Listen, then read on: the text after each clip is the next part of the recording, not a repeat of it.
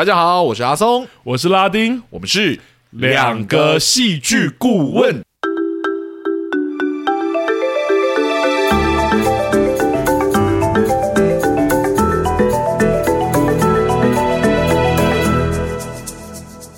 哟，谢谢大家回来收听我们的节目，欢迎大家回来！哇，终于来到第二集了。没错，上一周是聊哈勇家一部电影，嗯、那依循往例，我们这一周就是要来聊一部影集啦。其实不得不说，我觉得聊聊这部影集，我有点紧张诶，我就直接说，我觉得因为它的议题的关系。对对对对，我觉得我们身为两个男主持人聊这部作品，好像好像要小心一点点。对，而且我觉得应该说要很小心。我自己觉得，而且就像之前有些人会。敲完一些其他也比较敏感或是历史的作品的时候，其实我都会觉得很紧张，因为要聊这种作品，我们都是聊戏剧结构的节目，然后突然要聊他这种作品，我就觉得有点紧张。如果要是批评的话，我就觉得说我们会不会有一天被演上啊？这样，我自己是想说，就是呃，我们尽量在聊这类的作品的时候，都还是以我们的就是只聊戏剧结构的这个概念下去聊。嗯对，可是我们我们都知道说，就是人类是很难 排除掉那些情感的因素的，当然，所以碰到这种作品的时候，我们其实会格外的谨慎。但我觉得这一部作品倒是让我觉得蛮意外的。没错，对，因为。我一开始在，应该说，我一开始看到这部作品上映的时候，我就上网去查一些评论，你看一下，哎，这部作品值不值得看？结果我就发现评价两极。嗯，对。然后我那时候想说，哦天哪，评价两极的作品，应该就是有很大的几率，我们也可能会不喜欢嘛，一定，因为一定是有问题或者。呃，哪一部分操作的特别不好，所以才会有观众就是下负评嘛？是对，所以我那时候就搁置了，我就想说啊，算了算了算了，那改天要聊的时候，我们再把它翻出来看，这样。那这一季要聊台剧的时候，我就忽然想到这部作品，我说好吧，就来挑战看看。嗯，对，因为它讨论度确实蛮高的。对，其实结果看完之后，意外的。诶，体感蛮好的，诶，整个看下来其实是很舒服的。嗯。我也是，而且我是真的有吓到，因为我一开始就直接讲好了，我就看第一集的时候，我还想说，就是什么啊，又是这类的作品吗？然后到第二集的时候，我直接想说，哈，我直接心中充满一千个问号，这样。好了好了，我们今天要聊的作品是哪一部呢？就是他和他的他这一部 Netflix 的原创影集。是他和他的他，还是他和他的他？呃，应该说和跟汉应该是很明确是破音字啊，所以应该是都可以。对啊，都可以讲。我我甚至以前有那种音乐老师跟我说，在音乐里面看到这个字要唱和，然后在日常生活可以讲汉。然后后来国文老师就跟我说：“ 没有，你音乐老师讲的是错的。”真的是每一次碰到这种字的时候，我就会觉得特别困扰。懂懂懂，乔乔生的乔生的困扰。嗯，好，那我们在开始之前呢，今天有就是新的一轮的赞助哇。对，给他赞助的内容非常的短，所以我这边就很快的念给大家听。好，然后赞助我们的人呢，叫做理解。嗯，对。然后呢，他留言给我们的是加两份爆米花，因为我们的节目，呃，我们那个赞助的名称叫做“请一个戏剧顾问看一部电影”或“请两个戏剧顾问看一部电影”哦。对，然后他这边就是赞助了比原先我们定的那个金额再高一点点，然后就说加两份爆米花这样子，就两张电影票再加两份掉爆米花的钱啦，这样。对，谢谢谢谢理解。对，而且真的刚好最近，嗯，对啊，最近那个台剧要开始聊了嘛，所以就开始要进电影院看很多的电影。没错，而且尤其最近又刚好金马季哦，所以真的很多都是要进院线去看。是是是是，所以这一次的赞助真的是暖到我们的心里。没错哦。好，那事不宜迟，我们就开始我们今天的节目吧。好，那在进入我们正式的主题之前呢，还是有那两层的提醒，我们请拉丁来帮我们讲一下。没错，第一个当然是我们节目是主观的哈，所以我们任何的评论啊，其实都是呃出自于我们自己。所以如果真的对于我们的评论你可能有不满意或不喜欢，你也不一定要走心，就把这里当做是一个分享会，是一个大平台，这样就好了。是的，好，那然后第二层提醒呢，就是我们节目会爆雷，而且我觉得要很慎重、很慎重的说，今天这一部影集。被爆雷是真的会有很大的影响的，哎、欸，差很多。我真的跟大家讲，如果你还没有看过这看过这部作品的话，我这边就建议大家去看。嗯，对，嗯、因为我们是推荐这部作品，对，很值得看，真的。对对，然后就不要听我们的节目，真的，因为这部是这部应该可以直接称得上是悬疑，我觉得可以说是悬疑的，对。对对对，所以它是一个不是议题剧，你不要被那个议题给吓跑，它其实是悬疑剧。嗯嗯嗯嗯，对，所以千万不要往下听，因为听了之后会非常影响你的观感、对体验这样子。我在那个，我觉得这一集，呃，应该说你整个看完，你再来听我们节目这样啦，也不要完全不要听啦。是啊，没错没错。好好，那我们这边就请拉丁啊、呃、来帮我们为这部影集做一部简介吧。好，那他和他的他或他和他的他呢，是二零二二年由 Netflix 原创的台湾悬疑影集。那他推出之后呢，在台湾排行榜其实霸榜了好一阵子哦。故事呢是讲述主角林晨曦，他作为一个猎头公司的强棒顾问，却遭新晋同事 Danny 百般的骚扰，甚至性侵他未遂。心情受创之余呢，他就因为分神而出了车祸。再次醒来之后，没想到人生却完全不一样了。他好像进入了一个平行时空一般，原本死去的父亲啊，跟弟弟都安然无恙。看过影集的听众啊，听到这里你应该就知道，就是你早就知道了啦。其实这一切都是林晨曦在经历创伤后而产生的某种人格解离，而他也因此有机会呢，去重新面对过去的那些不堪啊、晦暗、晦涩等等的过去。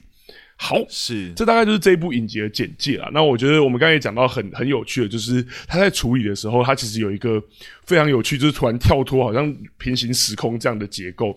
那我相信，我觉得阿松以戏剧顾问的角度，我们其实也很少真的去聊议题剧，应该说很少真的聊这一种议题剧，因为我们其实不太敢碰。是是是对，然后他又用一个这么有趣的方式来呈现。我想问阿松说，对整体你有什么看法，或者你有什么想要分享的吗？好，我先讲一下我对于。呃，看到这部作品之前的一个整体的感想，嗯，对，就是不知道这样说对不对？我觉得今年好像跟就是。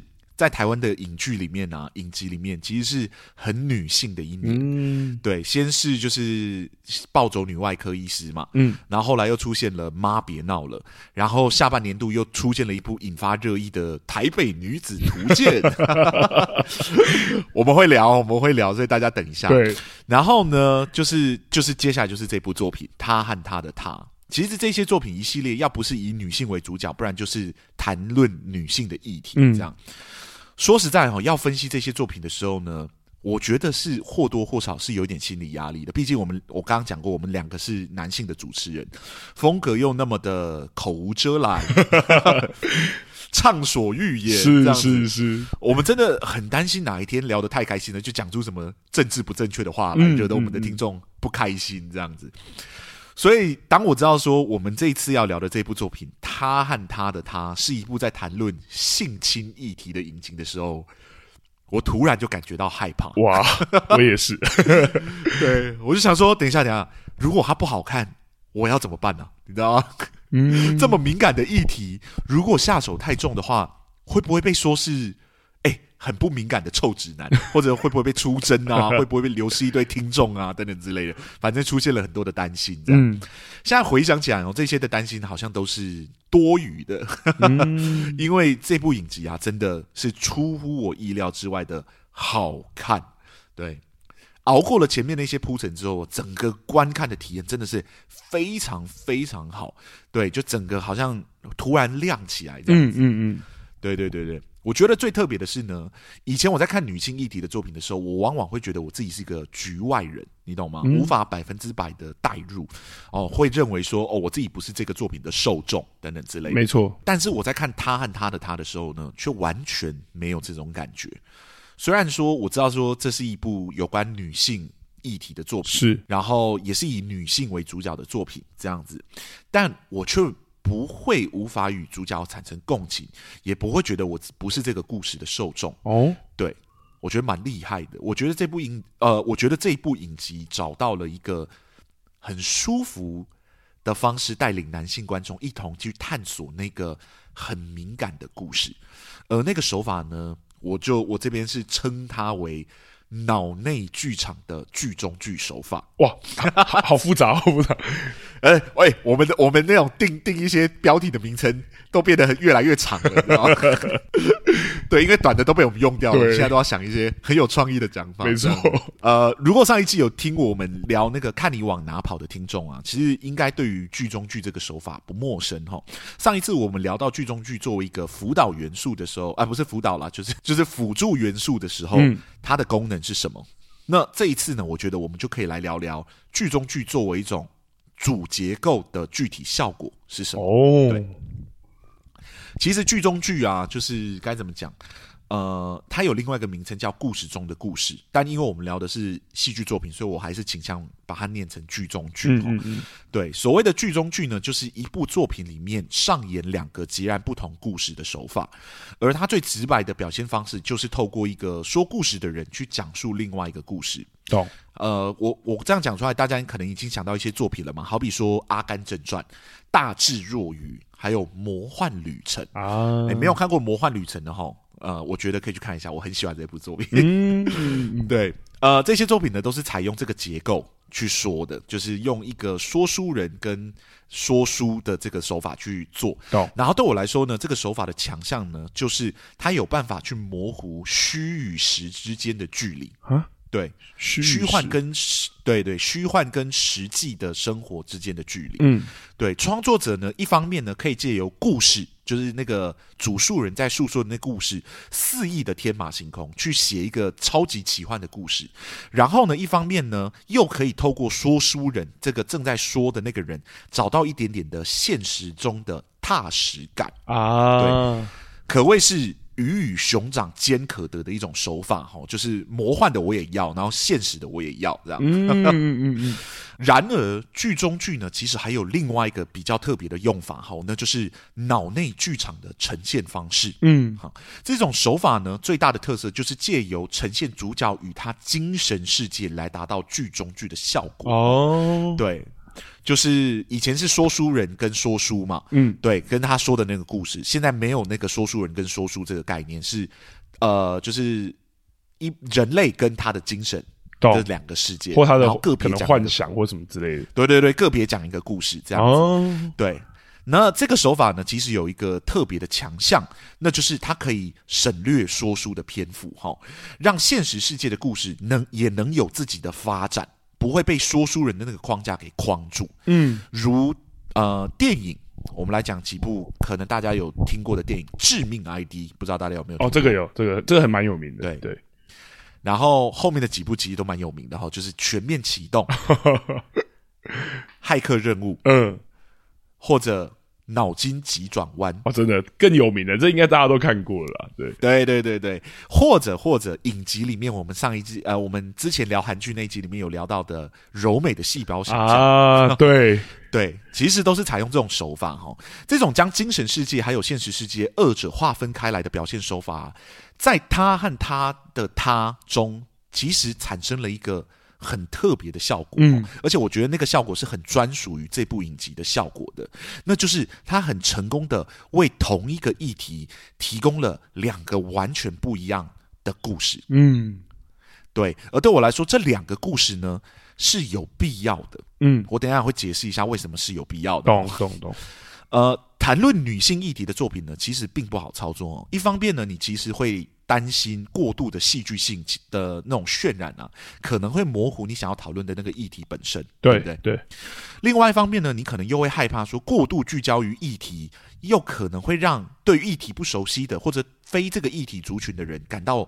哦，有距离感，或者说哦不敢靠近，就是敬而远之那种感觉。我懂，因为这个完全是那种编剧的困难。有时候怕把这个议题写得太写实，然后没有人可以懂；然后有时候怕把这个议题写得太魔幻，然后大家就觉得说你写的根本不是这个议题。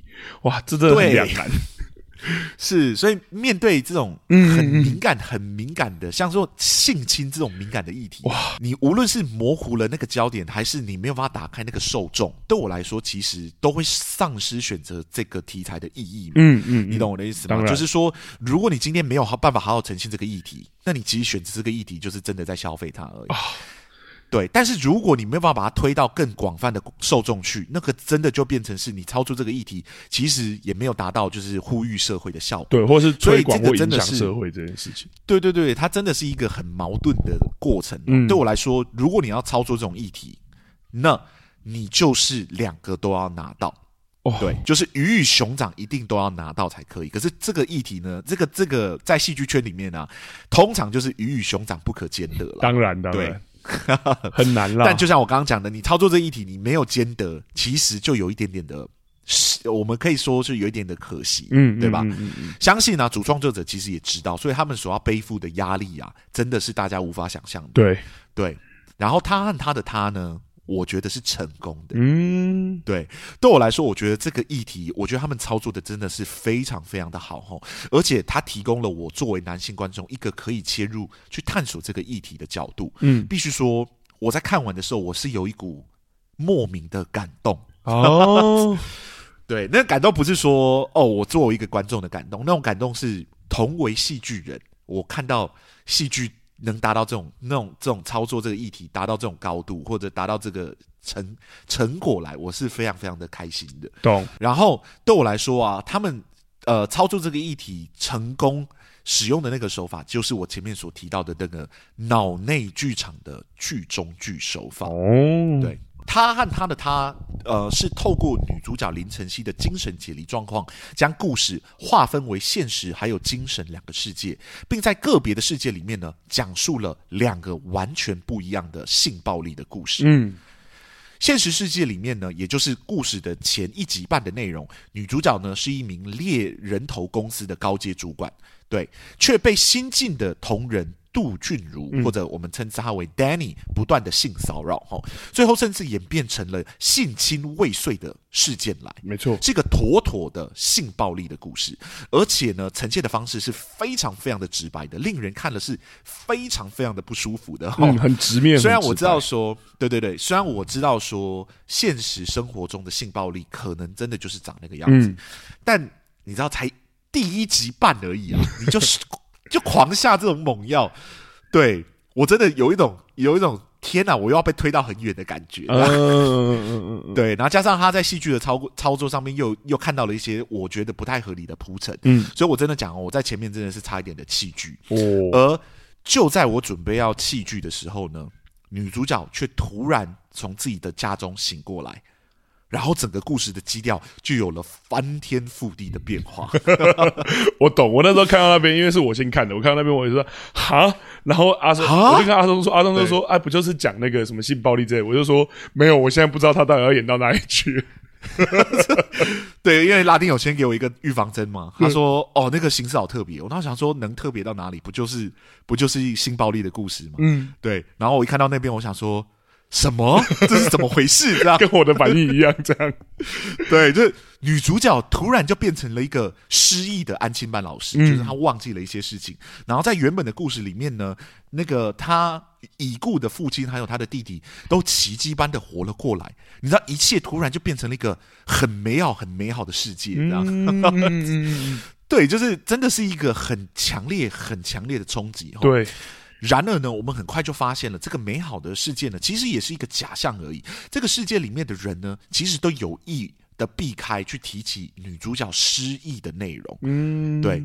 原本在第一集里面充满那个暴力之气的情节啊，在下一集里面通通消散掉，摇身一变，突然这整部影集就变成一部悬疑剧。你知道，一度让我怀疑说。我是不是转错台了？但是讲真的，也是从这一集开始呢，我就被这部剧那个有一点神秘又有一点悬疑的魔幻色彩所吸引哦。嗯，女主进入到那个精神世界之后呢，仿佛就像一个白纸一般，对于周遭的一切呢，都感到极度的陌生。这个呢，正好跟我们观众的态度是一样的嘛。嗯，对。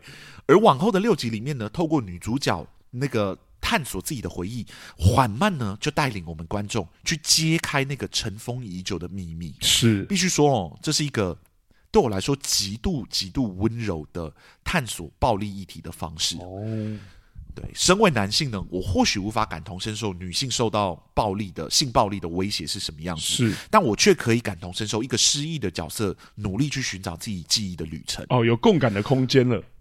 对对对，而在这个既温柔又有耐心的漫长的探索之中，我也逐渐与女主角产生了强烈的认同感，以至于当真相被揭露的那一刻，我与女主角相同，皆是感到惊讶还有愤慨。嗯，然后我们就陪着这个女主角一起想要去把凶手给抓到，也不是说凶手啊，就是要去找师母理论这件事情嘛，因为她想起了一切。嗯，对，然后也就是在这个时刻呢，我们就再一次被拉回到现实世界之中。我后来才发现，说原来这一切呢，都是女主角精神解离后的状态。嗯，呃，虽然讲真的啦，我是其实蛮早就猜到了，但是真的看到那个时刻的时候，我觉得效果还是很好。嗯嗯，嗯，对，就是他从那个师母的家冲出来，然后那个那个镜子开始裂开，这样子，哇！我觉得我看到那个时候的那时候，我还是非常非常的震惊。懂，对。然后呢，故事就衔接到了第一集的故事情节，懂？又回到那个猎头公司主管的那个人生里了，这样。对对对对，才发现说。哦，原来可能整个世界才过了一天而已。嗯，对。但是呢，此刻的我们其实已经与我们第一集在看的时候的我们是不一样的人。嗯，对吧？嗯嗯，嗯。我们其实已经陪着女主角经历了那个六集的精神世界里面的篇幅跟故事。面对回这个相同的事件，我们其实已经不会那么的疏离了，也不会那么抗拒。是，也可以从更同理的角度将这个后续的故事给看完。此剧呢，透过呈现现实世界与精神世界，为观众呢呈现了两种完全不一样性暴力的故事。嗯，在现实世界里面呢，性暴力是既直接又恐怖的。嗯，在精神世界里面呢，性暴力是既隐晦又令人窒息的。在这部剧里面呢，你看得到性暴力的直接受害者，你也可以看得到性暴力的幸存者。嗯，你看得到他们外表的坚强，你也可以看到他们精神的脆弱。面相真的是丰富无比啊！讨论的方式呢，也都不流于表面。如果你是对这个议题本身没有太大兴趣的人，其实你把它当悬疑剧来看，也真的是精彩的。不得了，没错，非常好看。对对，光是进入精神世界后呢，所有的设定出现了翻天地覆的变化，这个悬疑感呢就诚意十足了，知道对，进入精神世界后呢，大部分的角色都闭口不提性暴力的事件，其实也也是另外一种巧思，不仅加剧了后期揭露真相的那个戏剧张力，同时呢，也让对于性暴力议题比较不敏感或者有距离感的观众，不会在观看悬疑剧的过程之中呢，产生对于这个议题的排斥，让纯粹只是想要看剧享受娱乐的观众，不会直接受到议题本身的影响。懂？对。必须说，对我来说，操作这个议题真的操作的非常非常的好吼。嗯，此剧充分的发挥了脑内剧场剧中剧的形式，诉说了两个截然不同性质的故事。一方面呢，将议题讨论的更为全面呢；另外一方面呢，最大化扩张了自己可以触及的受众。懂？谁说鱼与熊掌不可兼得的？他和他的他这部影集就一起拿下来给你看，真的是非常非常精彩的故事吼。懂，我觉得真的蛮夸张的，因为我觉得一开始看的时候，我确实觉得好像又是那一种女性议题。一开始，尤其是 Danny 那一段的时候，真的会觉得她好像很偏向那一种，就是去呈现她直观的受害这件事情。但是有时候我是男性，我其实很难，不不是感同身受，是我甚至很难有立场去说，我可以理解那个痛苦是什么。我要这么说也超级奇怪的，但所以以往这种作品可能会把我推开这样。可是在后面悬疑感的地方，我真的就是找到一个新的观看点。然后像你刚刚讲的，我觉得哦，真的兼得的，诶，他真的又通俗，然后又够深入，我觉得很厉害。对对对。对而且我在看第一集的时候，我那个时候心就沉下来。我说：“好，我已经准备好接下来的九集，我会非常的沉重的看这个作品。对，我不能，我不能有过多的产生兴趣或者产生想要看下去的动力。嗯，对，我要我要好好看一下这个议题怎么被剖析或怎么被探索。结果到第二集开始呢，就他就再也不提这个议题了，嗯、你知道吗？嗯嗯嗯、忽然整个整个影集都不讨论性暴力的议题。哦，对。”那个冲击，那个第一集的冲击，在第二集的中间开始之后就消失了，而且一路消失到就是真相被揭露的那一刻。没错，我觉得真的很厉害。哇，那个真是一个很新鲜的观看，这样讲很过分，嗯、就是很新鲜观看这个作品的视角。我觉得，懂？对，他带给了我，我觉得很温柔，让我可以去认真去同理。我可以，我可以说，哦，我不是理解女性受到暴力。性暴力的样子是什么样子？而是说我同理这个女主角正在经历的事情，嗯、因为我已经看到很后面了，我已经跟这个女主角产生了一个很强烈的共感。嗯，对，而且你你已经不是纯粹在看一个受害，而是看她经历过受害，像你刚刚说的幸存或创伤所造成后面的种种影响等等。对对，我不是我不是在看女性而已，我是在看林晨曦。嗯，对，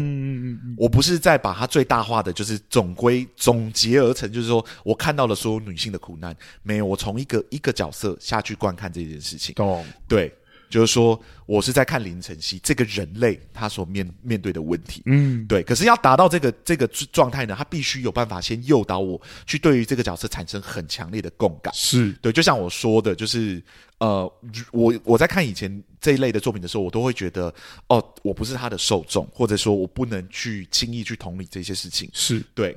我不能轻易说我了解或我理解，这样是不礼貌的，超级不礼貌。对对，可是看这部作品的时候，我觉得我并不会说，我并不会不敢说我理解这件事情。嗯、对，因为我跟随的那个林晨曦一起去探索，就像他从白纸一般，最后找到了这件事情。我好像也跟他从白纸一般找到了那个东西。懂？对，好像也跟他那个探索。嗯对对，那个探索那个旅程对我来说是很有效的，对，很有效，让我去认真去看待这个议题本身。懂，对，也跟他好像真的一起经历一个冒险，所以我觉得我们现在说可能太晚了。我们两个真的很喜欢这部作品，然后也真的很推荐大家看。但真的这部作品被暴雷，真的观感会应该会差很多。因为我就在网络上看到一个很有趣的说法，他就说他是不知道这一部影集在讲什么议题，他就开始看了。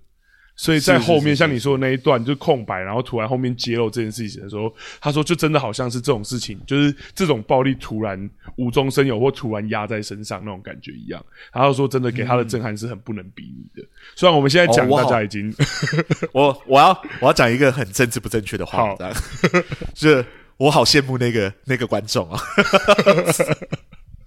我也好想要这样哦。我真的觉得真的是迪卡上面那些评论，你真的是。没办法，不要不要说低卡了。好啦，我在我在这一部被爆雷，是我脸书直接滑一滑，就直接看到他的标题，这样就就标题写说哦，性暴力什么什么什么，师生性侵什么 没了，马上马上知道，你知道吗？哦，对，哎，大家要有要哎，这是悬疑剧，大家在做评论下标的时候，请轻盈一点点，对，不然这样子，我们这种那个脸书的重度使用者滑一滑，可能就会马上看到一些标题，没错。对，我只我真心很想体验看看，我我完全不知道，我完全被骗的状态下底下我会是怎么样子的感受。嗯嗯，对对。但我们刚刚聊的都是这个剧剧情、这个剧本的主结构嘛。对，我觉得嗯，可以来聊聊这部作品的它的有点像支线吗？对，要来了是不是？对对对对对，我们把主结构好好的夸赞了一番，但支线部分，因为这个故事里面毕竟它是一部影集，一部影集很难完全只聚焦在一个主角的历程上面，它还会牵扯到身边很多的很多的角色，嗯，跟他们个别的人生课题这样。然后这部作品确实也出现了这样的很多的女性议题，其他女性议题的角色。对，那我就这边想要问一下拉丁，你觉得他呃这部影集他他的他处理这些？呃，支线路线的故事处理的如何？有没有你觉得值得分享的地方？来了哈，来了哈，还是虽然我们来了虽然我们真的很推很喜欢，而也很推荐，但不代表他有问题，我们就不会点出来。请请说。好，我还是先说我对他的感受啦。我觉得他和他的他，他作为讲述性别议题的作品啊，表现真的很不错。我的感受其实就刚刚像刚刚讲的，跟阿松超级像的。我觉得引人入胜的悬疑啊，真的让我对女性议题不那么熟悉的观众，像是我，呃，真的更能咀嚼这一个议题了。那主线的部分，我觉得你刚刚已经剖析的很清楚了啦。第二个主题，我就像你说的，我就真的来讲这部影集的支线好了。那这部影集的支线。非常特别，而且对我来说，特别到这次我真的很难先说结论。好，我简单的说好了，我说他和他的他的支线啊，以主角的闺蜜陈志玲跟杨佳音为核心，然后分别是陈志玲这个女生在新公司遇到的种种不合理，还有杨佳音所遭遇的那个性爱影片风波等等，然后还有当中牵扯到的很多其他的角色等等。OK，那这条支线我为什么会说非常特别？或对我来说，那个特别，我真的觉得它是这是奇特的，在于它其实给我一种很强烈的割裂感，对，就是切割的感觉，嗯、仿佛创作者真的好像用刀把它跟主线切开一样。这么说其实是有原因的哈，因为这条支线的发展呢，除了杨佳音对林晨曦情绪暴走的时候啊所说的台词去勾起他的回忆之外，对主线。可以说真的是完全没有任何的推进跟帮助。啊，再者，主线牵扯到的所有角色啊，像我们刚刚讲牵扯到很多角色嘛，什么陈志玲同公司的同事啊，Cody 啊，罗小南啊，或者是那个很可恶散播杨佳音性爱影片的那个关祥礼啊的那个小开富二代等等，在故事的其他地方，这些人全部没有再次出现。对听到这边，一次性消费品的没错没错。听到这边，熟悉我们的听众应该都知道哈，如此铺张浪费的支线处理，真的是犯了我们节目超多条大忌的。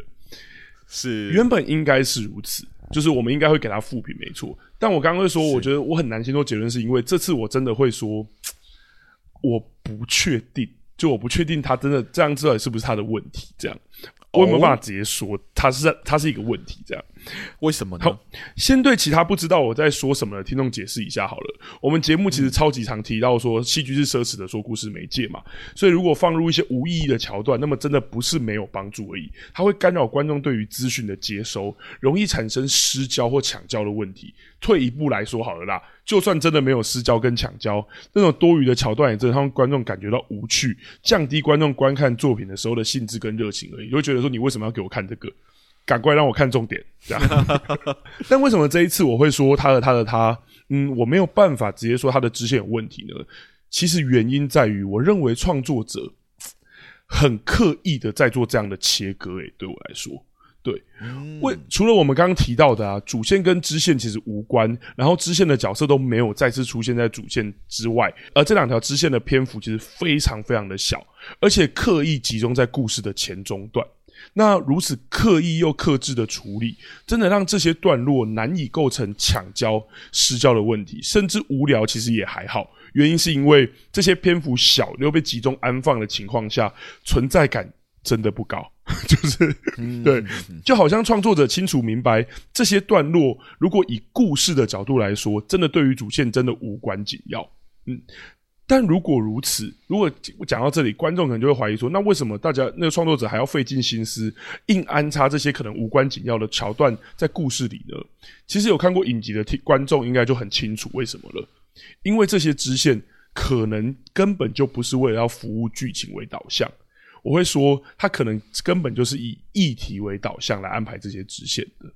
嗯，明确的说好了，这两条支线其实都指向不同性别在社会上所受的压迫这个主题上，甚至两条支线其实没有把故事完整的说完哦，他都停在好友去安慰这个这两个人，然后就结束了。但到故事的结尾，真正的冲突，例如说我们刚刚说的那个性爱影片外流风波啊，或者说那个公司里面的种种不合理啊，其实都没有被解决。创作者其实很刻意的把这些支线作为承载性别议题的工具，并且刻意的去缩小他们的篇幅，让议题的存在感变强的同时，但对故事的伤害呢，却可以降到最小。但就像我前面说的，我真的很难说它是好是坏啦，因为这样的手法虽然跟我们在那个去查的世界末日里面聊的那种小题大做的手法很相似，但就完全不一样嘛。因为小题大做的手法，配角再怎么去发展他的故事，他都还是跟主线有关啊。就像那时候那个我们在聊去他的世界末日的时候，那个警察，虽然他们一直在发展那个警察那个同志的那个故事线，但他们两个还是跟主角有关，还是在追捕主角。对，嗯，但像这一部影集这种方式，就真的非常非常的简单粗暴了。那对我来说，造成的效果也真的很像双面刃，因为把理念从主故事中切割出来，真的会让它变得很清晰。我真的完全知道说你要讲什么议题，尤其剧中的台词之入骨之直接，没错。对，但也让我觉得变得有点突兀啦。那至于观众喜不喜欢，我觉得就有点一反两瞪眼，取决于大家对于戏剧的看法吧。像比较传统，像我或者是我不知道阿松啊，对，但认为戏剧是呃，我们两个都是认为戏剧的基本是要说好故事，自然就会觉得这些桥段真的有点跳痛或多余了，甚至跟解离这个安排对我来说还有一点逻辑打架的地方。我想说，哇，你的故事你还有性爱影片那个世界观真的设立的很清楚诶、欸，这样。对，啊，他他那个整个超完整，他的解离精神世界里面，不止自己，不止帮把把帮自己把故事写得很好，还帮别人的人生的故事都写完。没错，对，是。但如那个解离的精神世界超级强大，真的。但如果认为戏剧，那如果有另外一派观众，他认为戏剧的功能可能是影响社会啊，或者是其他功能，其实比娱乐更重要的这些人来说。其实就是我们节目之前聊过的那个柏拉图派啦。对，这样凸显的议题的手法啊，其实搞不好更能阐述他们对于这些议题的想象。对，我觉得，所以我才会说，就是。我觉得他如此克制、刻意的处理，我真的很难说他直接是问题，但我又不会说他不是问题，是因为我们前面其实有讲，他把伤害降到最小，但其实还是有。就像很多其实不要不要说是我们看结构的人了，其实很多听众或者是有些我在跟别人聊这部影集，他们也会说，他们觉得这些桥段都超多余的。对，对啊，没办法啊，九集嘛，他可能有。他可能有篇幅的 的压力，这样你要写满九集，那怎么办？我要写写满九集，我要怎么写？这样就把其他女性议题一起塞进来，这样。但我得说，跟一些就是真的很突兀跟破坏故事的支线相比，我觉得这一集这一部影集的创作者是真的有在克制处理这件事情。对，是是是是，而且我觉得解离万解啊，讲真的，对。你就偶尔你就觉得很突兀的时候，你就说哦，因为这是解离的世界，它本来就不用那么的，我懂我懂，那么的完整，它也可以变成是一个盾牌，你知道吗？懂保护。我甚至还有看到那个有人说，那个就是杨佳音那个角色，他不是就是被散播那个性爱影片吗？然后他们就说，跟就是有可能就跟他会，他搞不好真实生活中有去散播那个，就是他他不是知道那个那个女主角被强暴过嘛？他们说那个散播就很相似这样。我想说，哇，你这个脑洞也太太大开了吧？这样，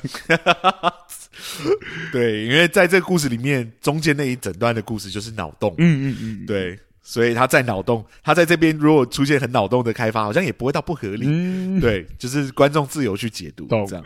我觉得我的部分，我讲支线大概是这样，我觉得蛮特别的，而且可能看到创作者很刻意的再去再去有一些手法跟调整，所以我这一 part 严格上来说应该不算负评。那我就要来问你了，哎，请请请，我其实得说，我跟你的看法，你刚刚前面有提到看第一集的时候，真的有差点弃剧，我得说，我也是，而且我对于我对于某些桥段真的是有点不耐烦，真的我觉得说。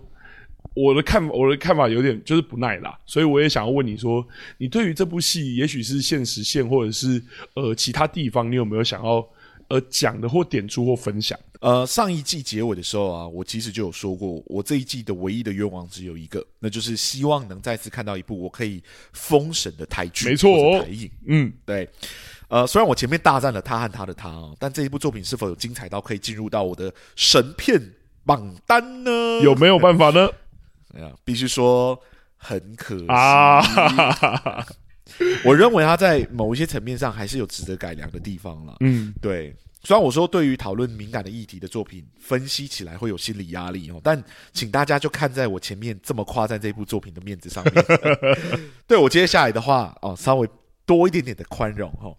呃，其实要说到他和他的问啊，他和他的他这部影集的问题啊，也不是真的什么大问题啦，就是我们那个节目之前常常聊到的老问题。哦呃、对，不知道老听众有没有猜到我们可能要讲什么了？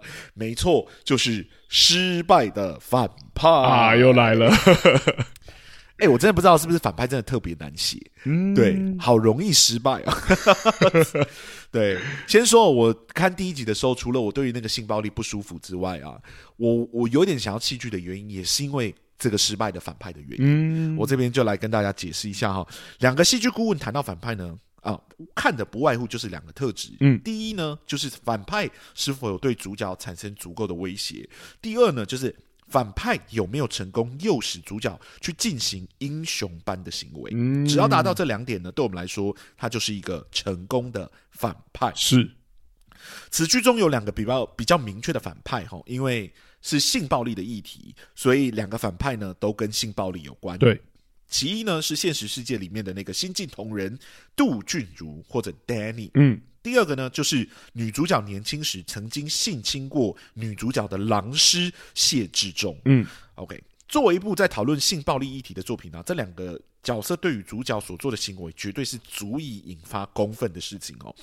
对女主角的伤害呢，也绝对是极为深刻。没错，既然如此，我为何还会说他们是一个失派的反派呢？嗯，原因很简单，因为他们在剧中都太容易被。击破了，嗯，对，容易到令我深深怀疑反派智商的程度。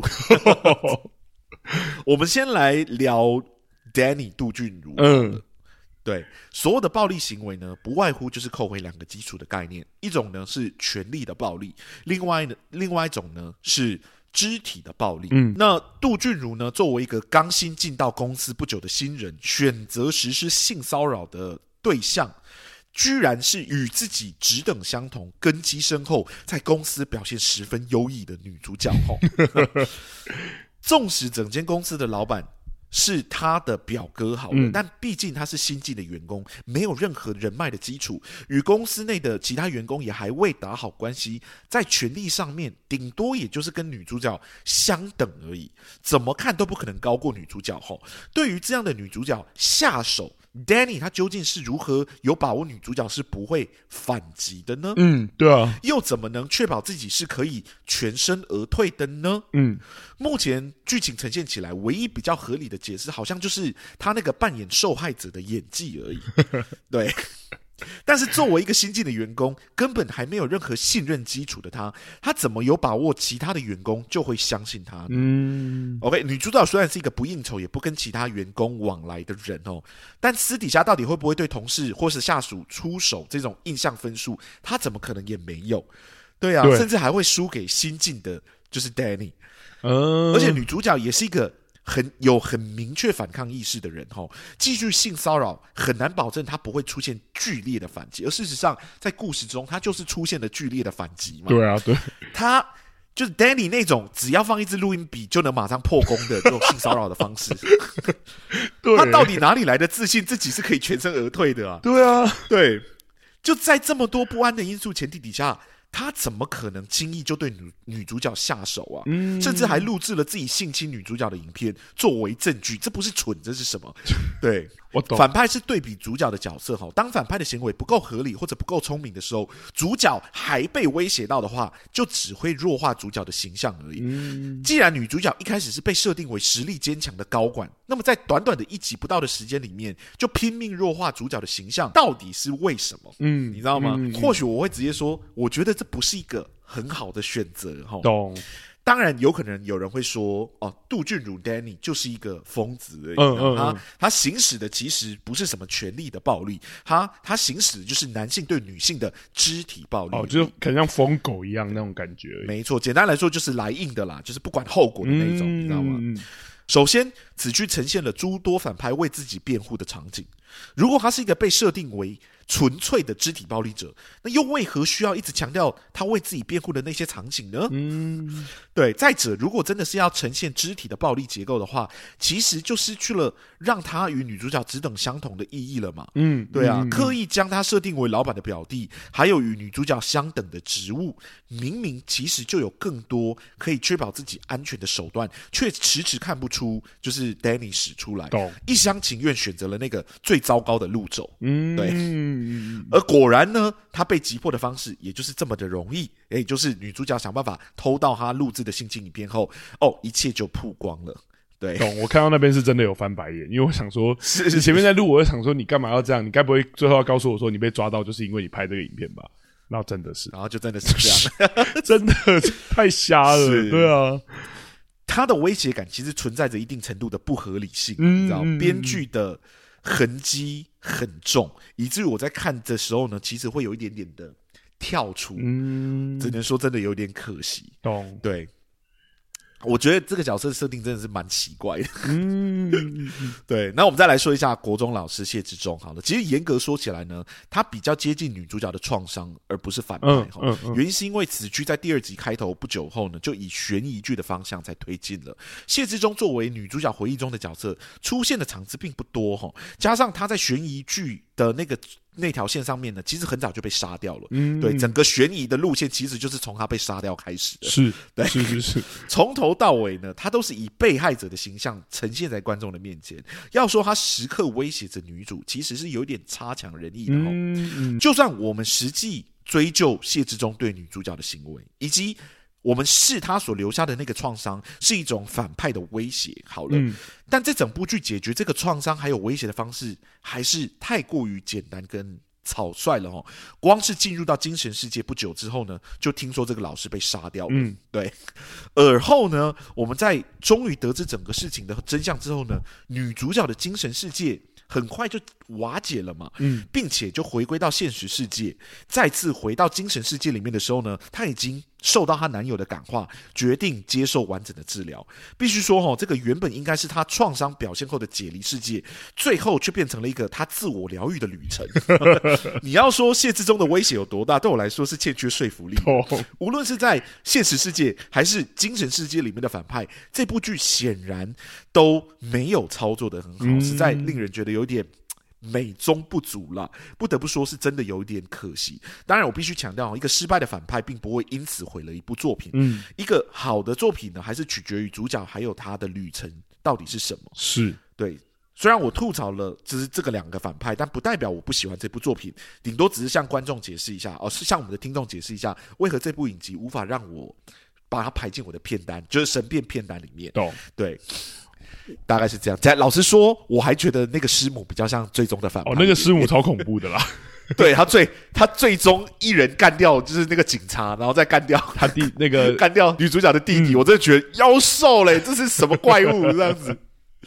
对，懂。我确实也觉得这部影集就是那两个角色有点可惜啦，或者说，其实那个我觉得杜俊就 Danny 的那个角色，大家都可以理解。而且我觉得你的形容非常贴切，就是一支录音笔就能干掉的反派。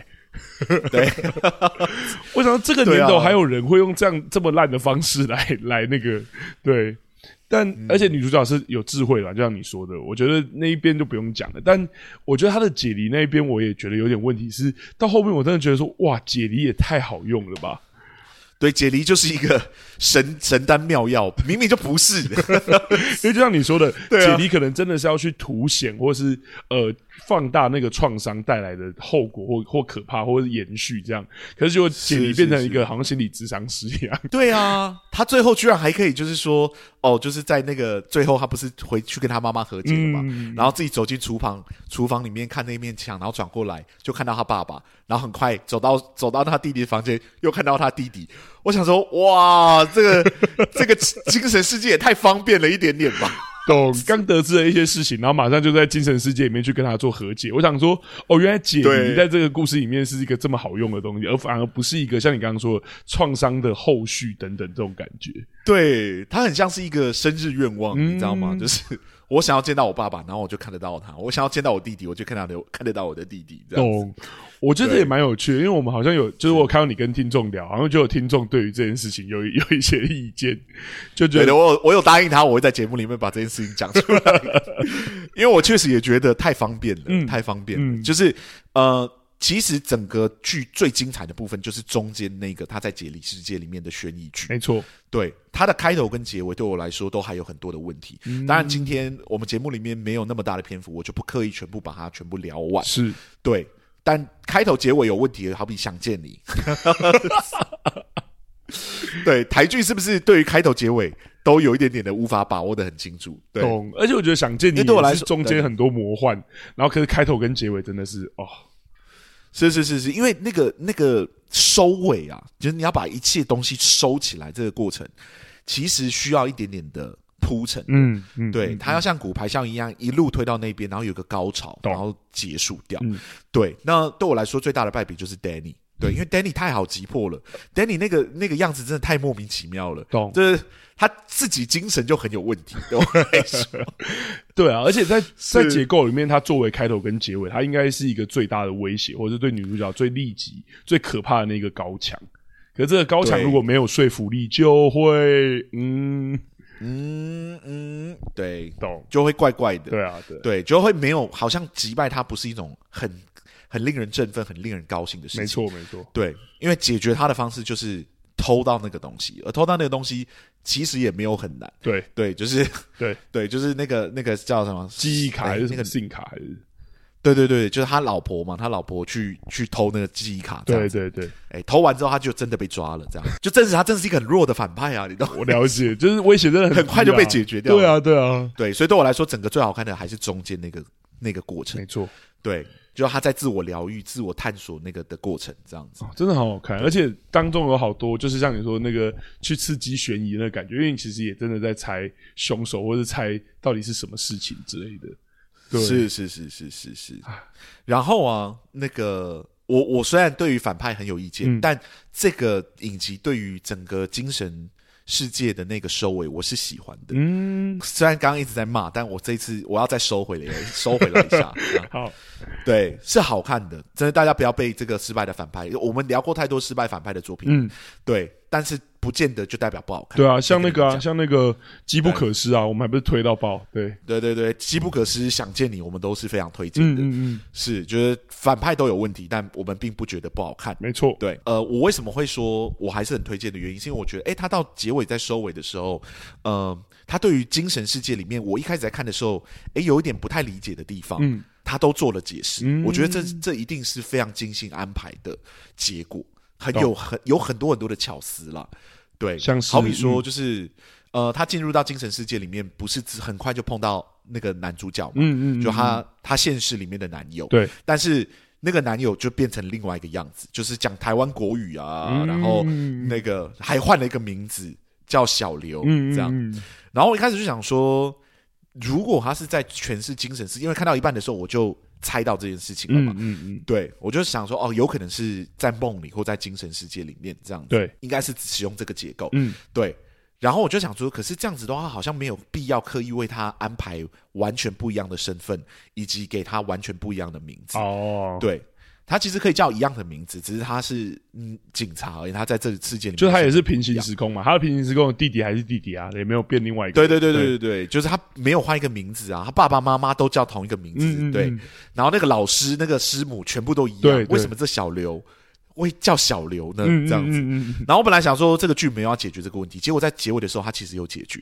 对，就是说原来女主角在小的时候曾经去警察局报过案，然后那个时候呢，有一个警察。叫做小刘，就是讲话有点台湾国语。嗯、他是唯一一个站出来帮女主角，就是去辩护，然后想办法帮女主角争取权权益的警察。嗯、然后呢，他在他的精神解离的精神世界里面的时候，看到的是男主角的形象，哦、但是用的却是那个曾经帮助过自己的，就是那个人的名字还有身份。然后我觉得这是一个很有趣的巧思，嗯、可能可以放掉，你也可以说啊，这叫小刘，你管他那么多，但是。他在这种很细节的地方，其实都安放了一个我觉得有互相共鸣的，就是元素在里面。没错，对，我觉得很精妙啦。而且其实他有一些有呼应。他后来其实他在回想起来，他不是会有一些比对他在解离世界里面跟现实世界那个人的那些快速画面，其实很多，就像你说的，我觉得都是有意义跟有有编排跟选择的。对，是是是，我觉得重看第二次一定还会收到很多，你会重新去用不一样的角度去探索为什么编剧安排了这些元素在这里面。嗯，我觉得真的是处理的非常非常的好哈。嗯嗯、那如果给戏剧顾问的话，你会给这部作品几个戏剧顾问？哦，来那个问题了，然后冷冷不防突然就问了，对，然后我会我会给，我会给。好一个好了，因为我真的有点想要看到他变成我心目中的神剧。我觉得他有一些细部的问题，包含就是这个创伤。呃，先讲那个 Danny 的问题不用讲，那个是一定要处理的。那另外一个，我也觉得在处理创伤这个主题上，到最后后面突然把创伤跟呃。呃，某种和解或者我们刚刚讲的心理智商，把它融合在一起，我确实觉得好像有更漂亮的选择，对我来说，所以我觉得好像可以明确一些一一点，然后确认创作者的意图，然后去把那个呃反派去修掉，然后去针对他的那个旅程的结尾，就是精神解离世界的结尾去做一点修改。我觉得一个顾问应该很够，而且我其实觉得这部作品真的优点很多，而且我也觉得创作者也很知道他自己在干嘛。对，懂懂，我同意，我也我也会给一个，嗯、而且针对的就是反派。对，就是我觉得那个前后的反派的手段可以再高明一点点，会增加这个角色威胁感，增加到难以置信的状态。对，呃，因为我觉得他他所处的位置其实很微妙，是可以造成很强烈的威胁感的。对，可是因为现在有太多不合理的行为，以至于我在看的时候，我只有觉得这个就明明很好干掉的人，就是对。如果他是我的人生的反派，我就放一支录音笔。对，而且他会很主动的来靠近我，根本不用去找他，他就会想尽办法来骚扰我。而且见面到不到两秒，他就会做出一些讲出一些很失礼的话，做出一些很失礼的事情。懂对，我觉得很有趣，因为我觉得那个很重要啦，是因为就是 Danny 其实是作为像你刚刚前面那个鱼与熊掌讲的，他是最作为最直接的那种热暴力，然后跟他那个解离世界里面的那种就是创伤作为一个对比。但如果热暴力起不来，真的就很可惜。我知道很多的观众在看这段的时候，一定是不舒服的，因为他这真的是强上嘛，强暴的戏，嗯，对。可是强暴的戏啊，今天不是高管对你强暴，今天是路边的人对你强暴，其实效果是一样的。如果今天我们看到的是高管要做这件事情，我就会很希望看到说这样的角色，他的身份怎么利用他的身份，他的他他的优势去压迫。就是女性这件事情，嗯、而不是沦为就是纯粹的一个强暴戏嘛。懂我觉得有一点浪费掉这个角，这个剧本有帮他安排的一些很特殊的身份，而且我。因为我一开始看的时候，我还蛮期待的，因为呃，我有看到吴康仁有发一篇文，嗯、就是我还没看这部剧之前，我看到吴康仁发一篇文，嗯、他就有说哦，女生啊，就是如果你看到这样的作品的话，你看生活中看到这样的男人的话，你要赶快跑掉，这样，嗯、你不要被他骗了或怎么样。然后我的 OS 就是哦，原来这个角色是可能就是表面斯斯文文，然后底下会做出一些就是很可怕的事情的人这样子。然后我在看这部影集的第一集的时候，我就想说。什么？你知道有谁会看到这样的人不赶快跑掉？你懂我的意思吗？谁会？是不是？对啊，谁不会跑？谁到底谁不会跑？对，他的第一个事情，他一进来就吻那个女生，就是那不是派对吗？嗯、他进来就吻，直接吻徐伟宁。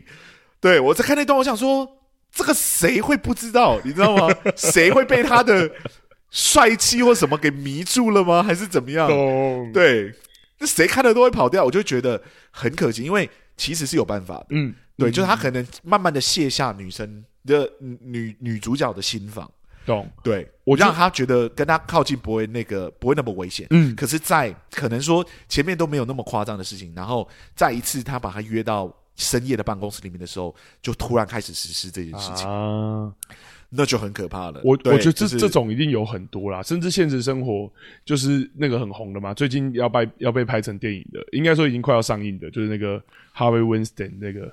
就那个制片。哦，Harvey Weinstein，对啊，对啊，那个那个就要被拍。上了，已经上了，哦，已经上了，对啊，那个就就很明确，就像你说的，我觉得那个权力它有更多可怕的地方，可能是像你说的，比那种很直接的暴力还要更更叠加或更让人不不舒服、不愉快的，对。没错，你如果今说今天他不是这样设定，他就是设定说他就是个男职员，嗯嗯嗯嗯，然后喜欢许玮宁很久了，然后就有一天突然想上他，所以想尽办法就是把他诱导到一个这样，对，要侵犯他呢，诱导一个不对的位置，然后就豁出去，就是我上了，然后我进去关几年那种状态，哦，就疯狗嘛，就真的是那种，对对对，如果你是这样，我觉得那就可以理解，可是你没有，你设定成他是老板的表弟，嗯，对。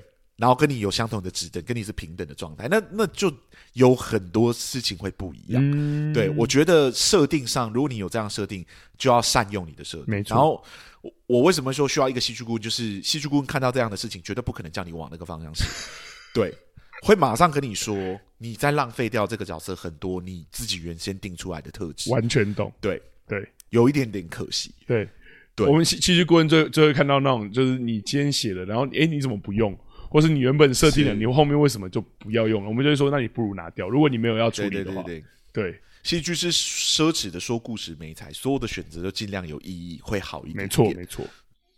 好，然后我们来顺便夸一下演员吧。好，哇，真的，哎、欸，男主角不错，哎，嗯，你说小刘，对，对对，演小刘那个，我觉得李成斌不错，哎，嗯嗯嗯，对我我原本在看他演一开始那个她男朋友的时候。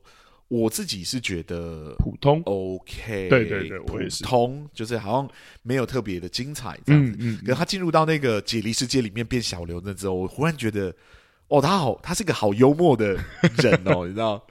对，然后那个喜感呐，跟那个正义感呐，然后反正他的整体上，我觉得表现起来是非常有说服力。没错，我非常非常的喜欢这样子。对，我觉我觉得他，我还记得那个场景，就是那个他一开始女他那个不是出来救女主角嘛，嗯，就女主角被被跟踪，然后就是被被抓住，然后男主角就出来挡住他，对，然后就看到女主角跟他说：“哦，小姐你不用紧张了，你可以不用担心的，呃，你可以放心的这样。”然后女主角看看看到他就看到是前男友，而不是前男友，就是男朋友的脸，嗯，然后就扑就拥抱上去，嗯嗯，然后男生就说。呃，小姐，你你也太放心了吧？哦，我看到那边的时候，我笑得很开心。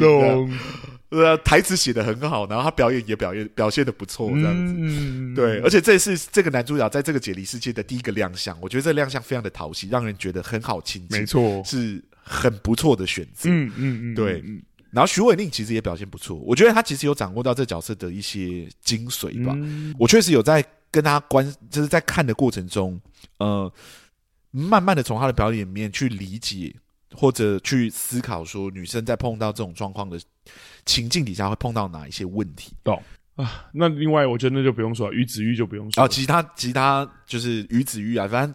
大佬们都很强啊，大佬就是挂在那边，不是挂假的。真的，对，虽然我觉得他反杀反杀这么多人是有点夸张的。哦，但我觉得他真的是一个都没有放，就是他的一个时刻都没有放过。像我印象反而很深刻的是，他最后就是现实世界中没想，就是谢志忠没有死，然后他推了谢志忠的时候的那个愤恨那个状态，我觉得哦，哦，那个很漂亮的独白，对啊，啊，好期待哦，好期待继续看他的表演，真的。是，那有没有不喜欢的？当然有。啊，这个要聊是？对，我觉得，我觉得不要讲好了，因为我觉得很危险。嗯，对。但是，呃，我觉得有一些片段是欠缺一点点的说服力的。嗯，是。我觉得在一些性暴力的片段，我自己认为，嗯，有有一些我看不懂的地方。好好好，我跳出来。好，就这样了，阿松，我们先这样了。好好好，就这样，就这样，就这样，这样，好不好？我我我突然感觉到害怕。对对，没有啦，因为我觉得我们一定会感觉到陌生，是因为有时候我们比较难理解那件事情啦。对，是是是，我我大概知道你要讲什么事情，所以我帮你我帮你打踩踩刹车。对，一些反应嘛，就有可能遭遇一些事情。不会反应，对，不愧是国中老师，危机意识比较强。好好，那我觉得你今天节目好像也差不多。那我觉得可以讲一次，我们要有一个更危险的计划了。我没有想到，就是好，好，我们直接讲是什么？就是我们要做游戏片。对、嗯，然后我们一般做游戏片，其实就是做我们上一次有聊的影集，嗯、然后就刚好是他和他的他。我没有想到他和他的他的题目这么难出诶、欸。对我，我我觉得这是我连我阿松要出什么题目，我现在都还不知道。你到底会出什么？对对。我必须说，我觉得这是一个夸奖。嗯，对，因为我们游戏片就是说，哦，在特定的情境之中，如果你是主，你做主角或者你是里面的角色的话，你会做出什么样的选择？没错，对。那我们都会希望说，去剖析或者去探索说，哦，在同样的情境之下，有哪几种可能可以做？嗯嗯嗯，对。可是我在这个题目里面，或者我在他他的他里面出游戏片的题目的时候，我我忽然间觉得。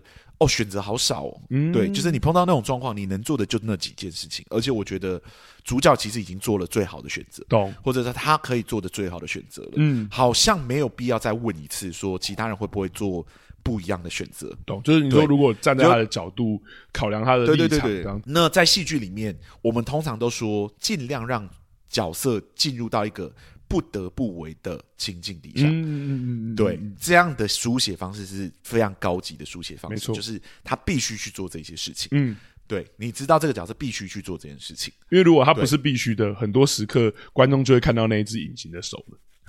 对，就说，哎、欸，那你为什么不去做那件事情就好了？对，你为什么不那样？你为什么不这样？反正就会有这样的，嗯嗯，这样的提问，这样。嗯，但在这部剧里面，我甚少可以找到这样的时刻。嗯，那就代表说这个剧本其实写的。还不错，对，因为有很多很多的情境是你其实没有更好的选择了，但但就让我们游戏片变得非常困难，对，就变成是 反正反正下一次要聊嘛，然后我们这次邀请来的来宾呢，本来应该要邀请一些朋友啊或怎么样，但我觉得好像不能是男生，对，就是说既然要聊这部作品的游戏片，一定要有女性的观点进来，所以我们就邀请了一个女女来宾，嗯、对，然后。因为时间很赶嘛，我一时间也也找不到说有谁可以邀请来，所以我就问拉丁说：“诶，你的女朋友 有没有时间来上我们的节目？” 刚刚好在上就是上一季的 SP 特辑有正式介绍他，这样。对对对对对，就是之前有来上过我们节目故事篇聊展览的那一位那个来宾哦，两军对。